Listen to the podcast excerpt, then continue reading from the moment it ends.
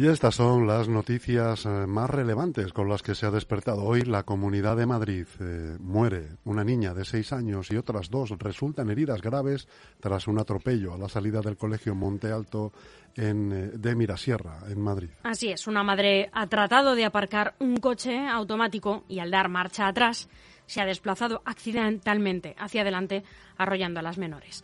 Una niña de 6 años ha fallecido y otras dos de 10 y de 12 años se encuentran heridas de gravedad tras ser atropelladas esta tarde por un vehículo a la salida de un centro educativo del madrileño barrio de Mirasierra, según han informado los portavoces de Emergencias Madrid. El arrollamiento ha ocurrido poco después de las cinco y media de la tarde al concluir las clases del Colegio Fomento Monte Alto en la calle de la Masó, de la capital, en el distrito de Foncarral, el Pardo. Según las primeras investigaciones de la Policía Municipal, como les contábamos, el accidente se produjo cuando una madre maniobraba con un coche automático, un todoterreno. De repente se, desplazó con cierta violencia hacia adelante atropellando a las menores. ¿Qué es lo que sucedió? Bueno, pues la policía investiga si la mujer se pudo equivocar con los pedales y pisó involuntariamente el acelerador o si erró, probablemente al meter la marcha de salida en vez de la de la marcha atrás, la de retroceso. Como consecuencia del fuerte impacto, las tres niñas han sufrido traumatismos graves y la más pequeña ha entrado en parada cardiorrespiratoria. Los sanitarios del SAMUR Protección Civil le han practicado maniobras de reanimación durante más de 40 minutos, pero solo pudieron confirmar su fallecimiento. Las otras dos menores han sido trasladadas en estado grave a los hospitales de La Paz y del Niño Jesús, pero por lo que se sabe ya están estables.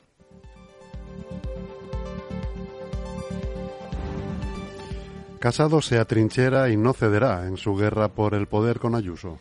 El Partido Popular dice el diario El País que ha entrado en erupción, igual que el volcán de La Palma, ironiza un dirigente popular metido en este fregado. Nadie sabe por cuánto tiempo ni con qué consecuencias. Contra todo pronóstico, en un contexto de luna de miel de la derecha en las encuestas y con los socios de la coalición de gobierno enredados en una disputa por las reformas tras la pandemia, el principal partido conservador ha implosionado en una guerra fratricida que enfrente a sus dos principales dirigentes, a Pablo Casado y a Isabel Díaz Ayuso, que para más INRI eran amigos y se lo deben casi todo en política el uno al otro.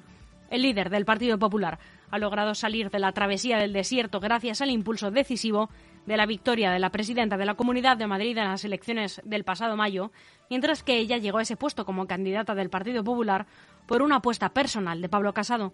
Todo eso parece haber quedado en el olvido y los afectos y los puentes han saltado por los aires.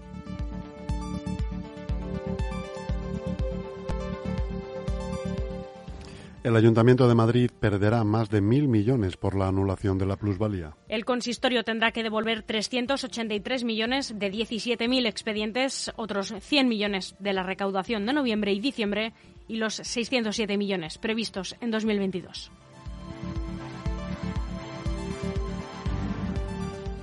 Getafe y Fuenlabrada celebran carrera contra el cáncer este fin de semana. El municipio de Getafe acoge el próximo 7 de noviembre la primera edición de la carrera En Marcha contra el Cáncer, que discurrirá sobre un único recorrido de 5 kilómetros. Según los promotores, habrá plazas limitadas y la salida programada será a las 10 de la mañana en la Avenida de las Trece Rosas. La primera carrera contra el cáncer en Getafe tiene como objetivos recaudar fondos para seguir haciendo frente a la enfermedad, impulsando la investigación, cubriendo las necesidades de pacientes y familiares y trabajando para eliminar las inequidades que provoca el cáncer. Mientras, el sábado se ha organizado la carrera solidaria contra el cáncer de mama en Fuenlabrada y discurrirá entre la plaza de Francisco Escolar y la plaza de la Constitución.